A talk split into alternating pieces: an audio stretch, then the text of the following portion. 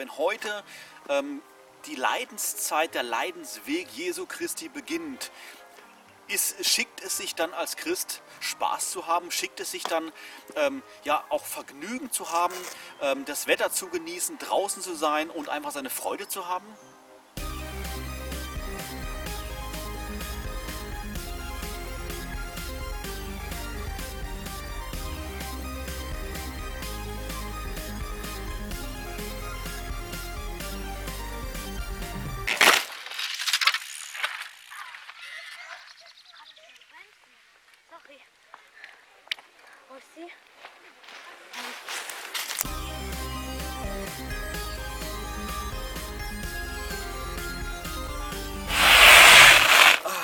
Wunderbar ist das. Die Sonne scheint, man kann draußen sein, man kann Spaß haben und das, obwohl es jetzt bereits 18.30 Uhr ist.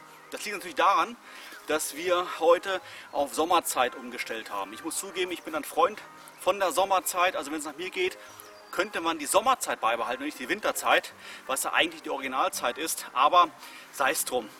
Heute wird aber nicht nur auf die Sommerzeit umgestellt, beziehungsweise heute wurde nicht nur auf die Sommerzeit umgestellt, heute ist auch Palmsonntag. Und die Frage ist, was ist eigentlich der Palmsonntag? Der Palmsonntag, das ist der Tag, an dem, äh, wo es in der Bibel heißt, Jesus in Jerusalem angekommen ist mit seinen Jüngern. Das ist der Tag, an dem er auf, diesem, auf seinem Eselsfohlen in die Stadt eingeritten ist und die ganze Menschenmenge, das ganze Volk, die ganzen Israeliten, die standen am Wegesrand und haben Jesus Christus ja wie ihren König begrüßt, hatten dabei Palmenzweige in der Hand, haben damit gewedelt und Hosianna gerufen. Und genau da kommt dann auch diese Begrifflichkeit her, warum wir das heutzutage Palmsonntag nennen, eben, eben gerade deswegen, weil sie dann dort halt mit diesen Palmenzweigen dann gewedelt haben. Ein Ball. Was bedeutet dann das eigentlich für uns als Christen heutzutage? Wenn heute ähm, die Leidenszeit, der Leidensweg Jesu Christi beginnt, ist, schickt es sich dann als Christ Spaß zu haben, schickt es sich dann ähm, ja auch Vergnügen zu haben, ähm, das Wetter zu genießen, draußen zu sein und einfach seine Freude zu haben? Damals vor 2000 äh, Jahren war das Ganze, was passiert ist, natürlich für die Beteiligten direkt vor Ort unglaublich schwer und natürlich hat die das Ganze auch unglaublich stark mitgenommen. Letztendlich war es natürlich so, dass die äh, Israeliten damals, die Juden damals noch nicht das Wissen hatten über Jesus Christus, äh, das wir heutzutage haben. Sprich, Sie haben natürlich in Jesus ihren König und ihren Erretter gesehen und dieser Gedanke, dieser Traum von Rettung, der ist letztendlich damit in ihr, aus ihrer Sicht gesprochen zerplatzt, als Jesus Christus gekreuzigt wurde. Und demzufolge war das natürlich für sie alle sehr, sehr schlimm, weil sie es einfach noch nicht verstanden haben, was Jesus natürlich mit seinen Worten meinte dass er nach drei Tagen wieder auferstehen wird. Und natürlich wussten sie damals auch noch nicht, was das eigentlich ganz genau bedeutet. Schon wieder der Ball. Was ist denn danach dann passiert? Nachdem die Jünger erkannt haben, was Jesus Christus eigentlich am Kreuz vollbracht hat.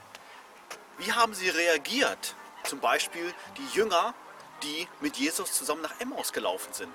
Wie haben sie reagiert, als sie erkannt haben, dass es Jesus Christus ist, der wieder auferstanden ist und als sie erkannt haben, was der Kreuztod für sie, für die anderen Israeliten und für jeden Mensch auf der Welt, der daran glaubt, bedeutet? Wo ist eigentlich meine Bibel? Kannst du mir kurz meine Bibel geben? Die Bibel habe ich gesagt. So, da haben wir sie ihre, ihre Gefühle, ihre Trauer haben sich komplett um 180 Grad gedreht und haben sich verwandelt in Freude. Und wenn wir jetzt das Ganze mal überlegen, an den Palmsonntag, den wir ja heute haben, 2000 Jahre zurück, was in Israel damals passiert ist, Jesus Christus wurde mit einer Euphorie empfangen in Jerusalem. Alle haben ihn zugejubelt, alle haben sich über ihn gefreut und ihn begrüßt und die gleichen Menschen haben es letztendlich wenige Tage später, als dann äh, sich Karfreitag, also aus unserer Begrifflichkeit her gesprochen, der Karfreitag genähert hat die Kreuzigung genähert hat, komplett gewandelt und diese Menschen haben dann gerufen, Jesus Christus soll gekreuzigt werden. Das heißt, vom Hellen ging es dann ins Dunkel und letztendlich von dem Dunkel ging es danach dann wiederum ins Helle zurück. Sprich, von der Traurigkeit, die empfunden wurde, empfunden wurde hat sich das Ganze wiederum gewandelt in eine Freude, in eine Zufriedenheit, in eine, in eine Hoffnung, wie sie einfach vorher noch nie da gewesen ist. Und genau an dieser Stelle möchte ich dir Mut zusprechen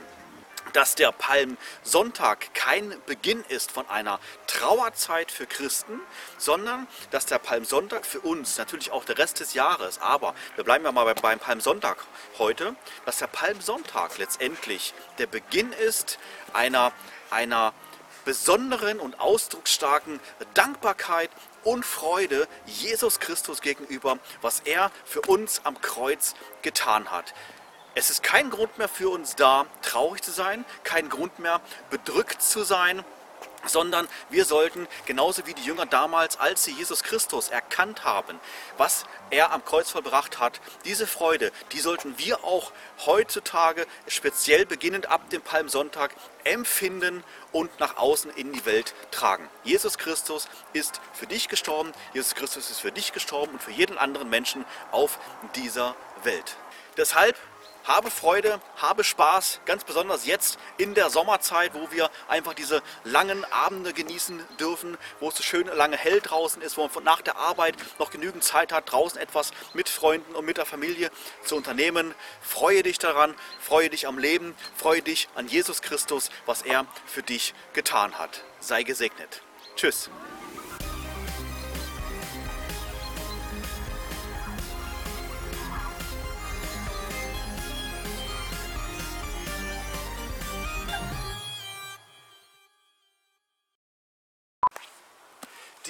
Damalige äh, Zeit, falsch angefangen. So, da haben sie jetzt mit gewedelt, mit den Palmen. Okay. Ich muss gerade überlegen, wie es weitergeht.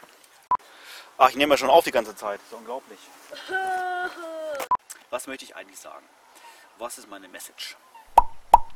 Bop, bop, bop,